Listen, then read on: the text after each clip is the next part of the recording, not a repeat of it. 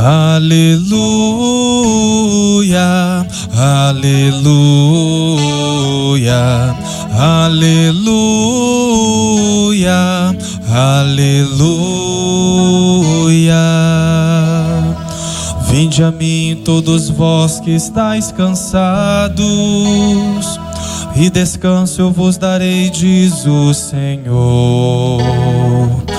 Aleluia, aleluia, aleluia, aleluia. O Senhor esteja convosco. Ele está no meio de nós. Proclamação do Evangelho de Jesus Cristo segundo Mateus. Glória a vós, Senhor.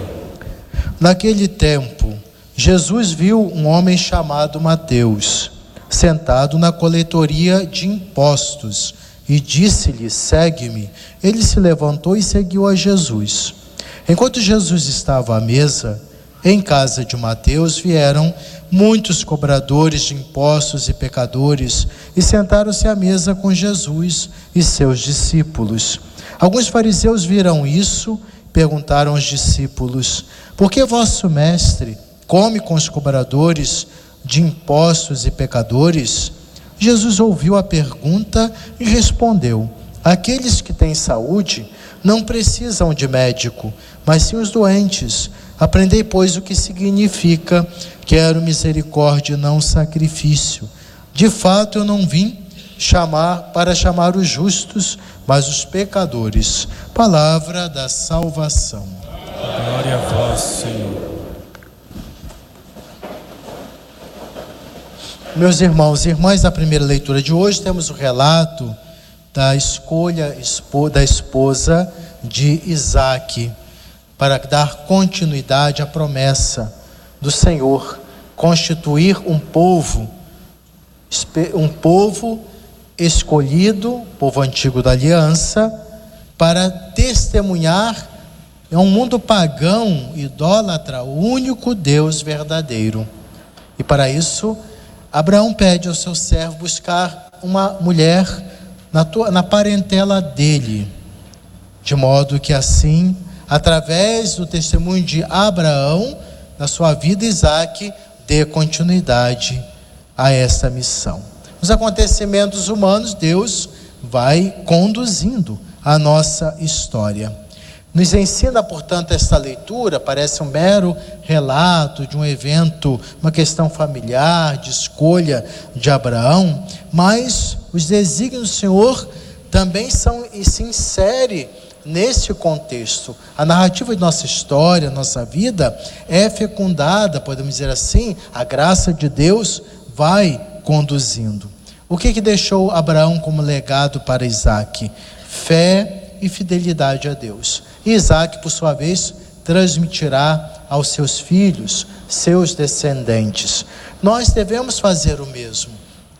Tudo que nós recebemos, acolhemos nossa fé, a tradição religiosa, tudo que aprendemos de nossos antepassados, que nós tenhamos o cuidado de transmitir às futuras gerações através de nosso comprometimento com as coisas de Deus.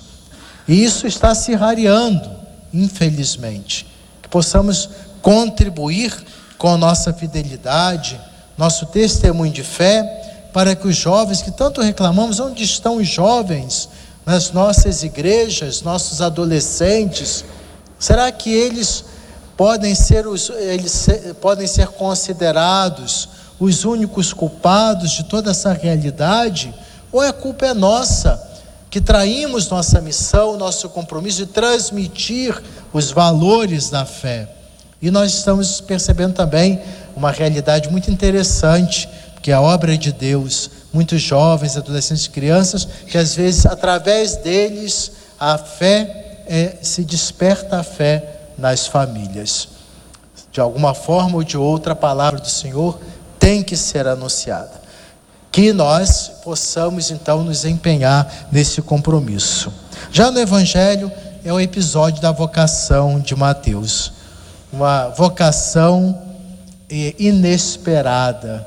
Quem poderia imaginar que Jesus iria justamente convidar um cobrador de impostos, considerado pecador público. Ele servia com suas, suas atividades ao Império Romano, era detesta, eram detestados pelos é, judeus.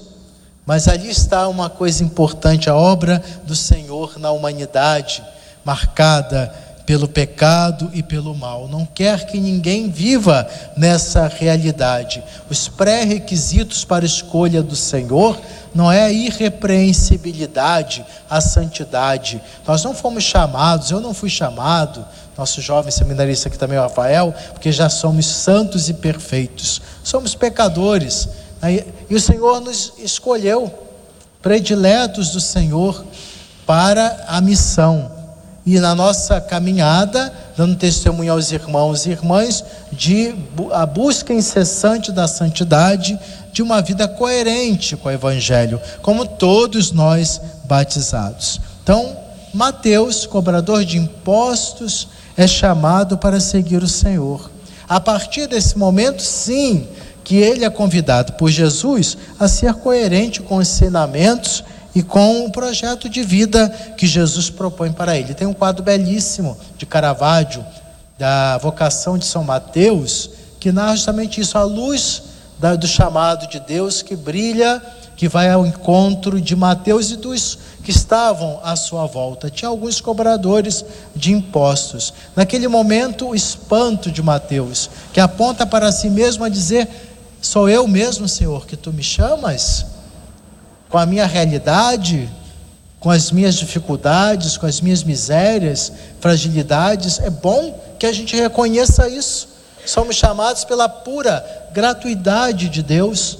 Não somos dignos, mas o Senhor nos chama e quer realizar uma grande obra de salvação na nossa vida. Mas o quadro de Caravaggio é, nos detalhes que devemos prestar atenção, é, Mateus, ao mesmo tempo que aponta para si mesmo espantado com o chamado, ele já tem os pés a sair do chão, a dizer a prontidão, quando Deus nos chama, não devemos ficar é, tergiversando, como diz, ah, vou, deixa para depois, eu vou, mas depois, uma outra ocasião, outro momento. É a prontidão do chamado do Senhor na nossa vida. Isso serve para todas as, toda a realidade humana. Deus nos chama para sermos dignos de participar do reino dele. Sejamos prontos a caminhar, a nos levantar. Levantar é sair do comodismo, sair de uma situação que escraviza, que paralisa, que nos impede de avançar em nossa caminhada de fé. Jesus chamou um publicano foi ousado Jesus chamar alguém considerado indigno, mas é a obra dele, é a gratuidade do Senhor, um gesto surpreendente a mostrar a cada um de nós, não tem medidas a misericórdia, o amor do Senhor por cada um de nós. Ele nos chama para uma vida nova.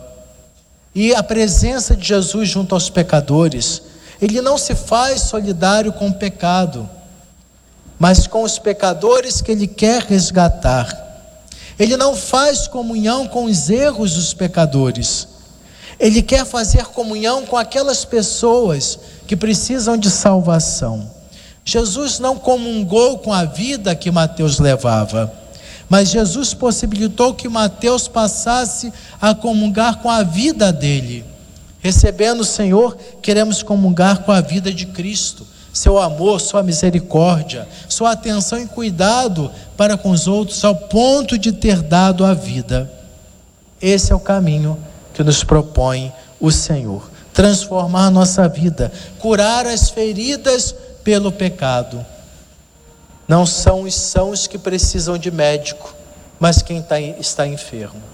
E por estarmos enfermos, a humanidade enferma, Jesus vem ao nosso encontro. O erro dos fariseus é de uma religiosidade hipócrita, falsa, mentirosa, enganadora, porque é orgulhosa, prepotente, como se fossem melhores que os outros. Se eles conhecessem bem a palavra de Deus, buscassem o caminho do Senhor, jamais se colocariam uma atitude de estar acima dos irmãos. O verdadeiro religioso busca o sentido desse caminhar na fé, na humildade, na entrega, na solidariedade.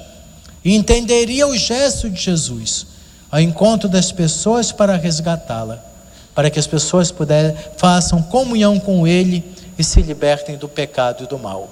Essa é a proposta que Jesus faz à igreja hoje, inserida no mundo, não contaminada pelo mundo.